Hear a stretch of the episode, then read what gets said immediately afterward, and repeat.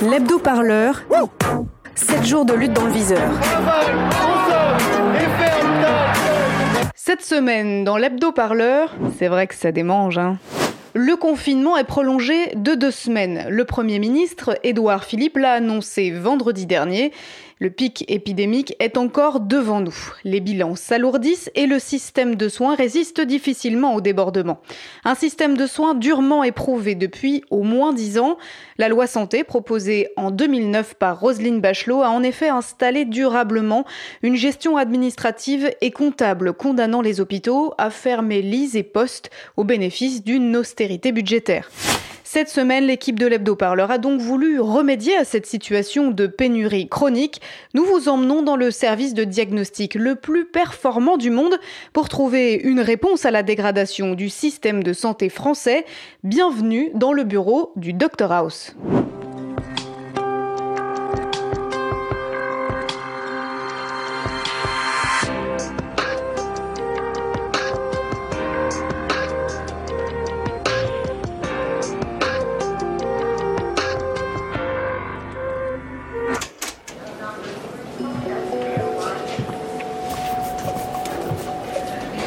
Vous préviens que si vous me sortez le même laïus que les 42 parasites sociaux qui vous ont précédé sur vos symptômes d'intense fatigue, je vous répondrai la même chose. Changez de boulot. Les paysans ont besoin d'aide pour... Ah, dégueulasse. Docteur, docteur, ça, ça me gratte un peu. Ce serait le contraire qui serait étonnant, madame Bouzin. La question serait plutôt, y a-t-il un endroit de votre corps qui ne soit pas recouvert de répugnantes pustules? Ben, mais vous ne m'examinez pas? Non, merci, non. Ma mère m'a toujours dit de rester à distance des méchantes sorcières qui avaient des furoncles sur le nez. Alors là, ce que je vois à travers votre chemisier en soie véritable me suffit amplement. Ne bougez pas d'ici, voulez-vous? Comment reconnaît-on les sorcières, braves gens Au fait qu'elles n'existent que dans les contes? Non.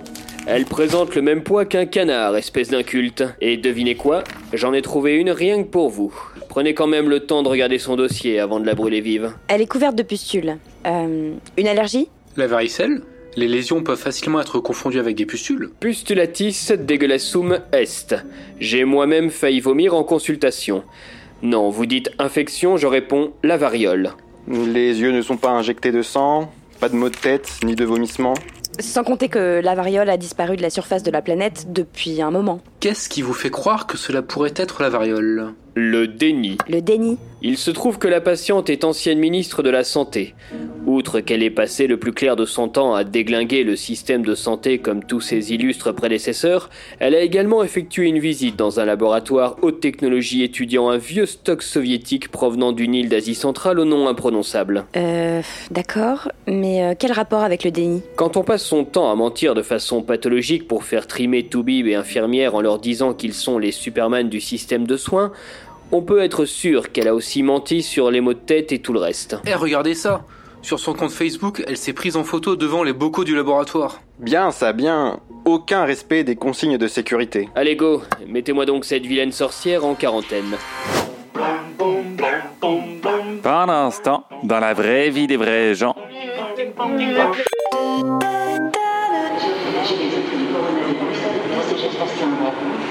pour lever. Lever. On enlève le brancard. L'opération est délicate. Ces patients sont sous assistance respiratoire. Tout choc est proscrit. Super ce que vous faites, on continue doucement comme ça. Il n'y a plus de sécurité au niveau du tube, faites doucement. Pas trop. On y va tout doucement. Le TGV qui transporte d'habitude des voyageurs a été réaménagé en hôpital roulant.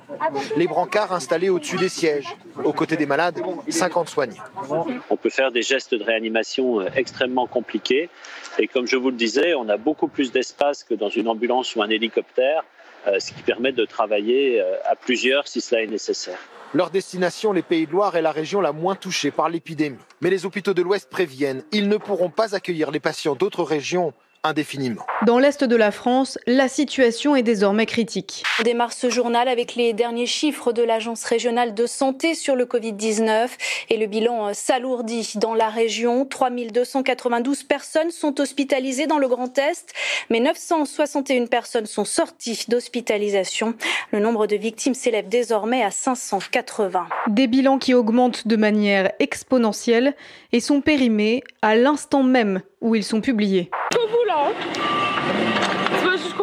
Les renforts sont arrivés à Mulhouse. Ce samedi, 16 camions de l'armée de terre livrent un centre médical d'urgence. La ville est durement frappée par l'épidémie. Les hôpitaux sont surchargés. Sur le parking du principal hôpital de Mulhouse, ces militaires commencent à assembler les tentes d'un centre de soins itinérant unique en son genre. Un hôpital militaire de réanimation, le seul dont dispose l'armée française, c'est le même qui avait été déployé pour combattre l'épidémie Ebola. Ouais, ben j'espère qu'ils l'ont bien désinfecté quand même. Hein. Le discours autour de la dangerosité, lui aussi, a radicalement changé. Ça, c'était avant le 16 mars, quand on croyait encore que le virus n'aimait que les Chinois et les Italiens, et que la France, c'était pas trop son truc. Et alors, et vous êtes inquiet, vous, personnellement? Non. Non seulement je suis, non non je suis absolument pas inquiet. Euh, bon c'est un virus de plus, c'est on, on le dit souvent c'est une forme de grippe. Ça fait partie de la vie euh, ce virus donc je suis pas Oui, mais il y particulièrement. a des gens qui meurent quand même. Oui, il y a des gens qui meurent de Comme ça, il y a des gens qui meurent de la grippe, il y a des gens qui meurent, vous savez, on a parfois euh, dans certaines années, on a entre 8000 et 10 000 morts par an de grippe. Est-ce que vous pensez qu'à chaque fois que quelqu'un est contaminé ou meurt de la grippe, euh, on fait une dépêche AFP Imaginez un peu le nombre de dépêches Mm. qu'on aurait. On va prendre un, un auditeur, Didier, qui a une, un regard un peu différent sur le confinement euh, actuel. Didier, qui est euh, conducteur routier dans l'Hérault. Bonjour Didier. Bonjour Jean-Jacques et bonjour à toute l'équipe. Bon, alors vous vous dites on en fait trop dans ce confinement. Pourquoi? Oui, moi je pense qu'on en fait trop parce que on bloque euh, une économie mondiale pour un virus qui est pas non plus, bon, qui est peut-être virulent, mais c'est pas non plus euh, la grippe espagnole, quoi. C'est pas non plus euh, la peste. Hein. Euh, donc moi, je, moi je pense, moi je pense qu'il aurait fallu euh, peut-être laisser euh, faire la nature, quoi. hein. C'est peut-être, euh, c'est peut-être de, ça aurait peut-être fait des, morts, mais bon, euh, ça aurait immunisé. Euh, Bon, 100 000 morts, peu importe, Didier. Pas 15 000 question, peu morts, peu importe. importe, quoi. Non, c'est pas, c'est pas question peu importe. Mais à un moment donné, à vouloir toujours aller contre contrôler, la nature, Oui. à contrôler la nature, hein, il va nous arriver des choses beaucoup, beaucoup plus graves que ce, que ce virus. Hein. En termes de risque pour la France, des analyses de risque d'importation sont modélisées régulièrement par les équipes de recherche. Le risque d'importation de cas depuis Wuhan est modéré. Il est maintenant pratiquement nul puisque euh, la ville, vous le savez, est isolée. Pratiquement nul. Ah, ce son de l'ancienne ministre de la Santé, je ne m'en lasse pas. Mais allez chier dans une fiole, on verra après. Face à une maladie qui se propage beaucoup plus vite que la grippe saisonnière, le ton se fait grave. Euh, quand tu dis plus vite, euh, c'est combien de fois plus vite? Deux fois plus. Le professeur Hugh Montgomery, médecin et scientifique britannique, l'explique assez bien. This coronavirus is very, very infectious, so every person passes it to three. Now, that doesn't sound like much of a difference, but if each of those three passes it to three, and that happens at 10 layers, I have been responsible for infecting 59,000 people. Dans la langue de Molière, on appelle ça une courbe exponentielle.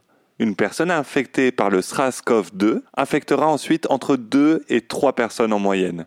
Ces 3 personnes en infecteront encore 3 personnes chacune, et vous imaginez qu'au bout de cette chaîne, ça fait des chiffres assez astronomiques. Un raisonnement moqué par Boris Johnson, le Premier ministre britannique. Attends, le même Boris Johnson qui vient d'être diagnostiqué positif à la Covid-19 Qu'est-ce qui lui grignote le cerveau, cette espèce de con Not a good start, Boris. D'autant que les symptômes, eux, sont bien plus inquiétants que ceux d'une simple grippe. Lui, est alité depuis presque dix jours. Il a fait un marathon l'an dernier. euh, là, hier, il était moins pire, mais jusqu'à dernièrement, monter les marches, il montait une à la fois. Une à la fois. C'est pas juste une grippe. Même une vraiment mauvaise va durer cinq jours, six jours. Là, ça fait dix. Le Conseil national professionnel des ORL, des otorhinolaryngologistes, nous a signalé la recrudescence de cas d'anosmie brutale, qui correspond en fait à la disparition brutale de l'odorat. On n'a plus la capacité de détecter les odeurs, sans obstruction du nez, sans obstruction nasale, sans écoulement, et qui peut donc survenir de façon isolée. Même si la propagation du nouveau coronavirus se poursuit dans le monde et que la pandémie tue plusieurs centaines de personnes par jour, des dirigeants politiques continuent de minimiser les risques. C'est le cas du président brésilien qui dénonce une hystérie autour du Covid-19 qu'il a qualifié de petite grippe vendredi à Brasilia. Après l'agression au couteau dont j'ai été victime, ce n'est pas une petite grippe qui va me faire tomber. Il y a des pays où, avec leurs dirigeants d'extrême droite, ils sont vraiment pas vernis dans cette situation. Heureusement, chez nous, les politiques sont plus sérieux. Le Premier ministre prolonge le confinement de 15 jours alors qu'il faudrait 6 semaines, selon un conseil scientifique qui est déjà très prudent.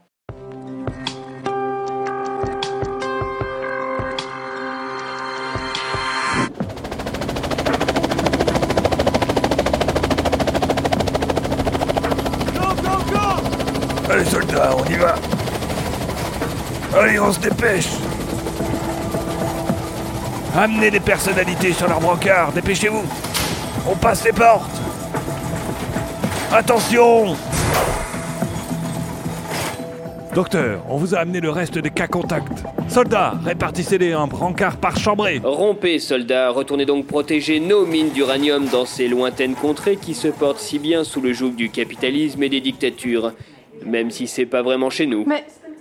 Mais qu'est-ce que j'ai, docteur? Qu'est-ce que j'ai? Qu'est-ce que vous avez? Oh, rien de grave. Une pénurie de médecins, de respirateurs, de masques, de gants en latex, d'infirmières, de seringues, des lits de réa. Et plus grave, un manque critique de frites à la cantine. Vous avez la variole.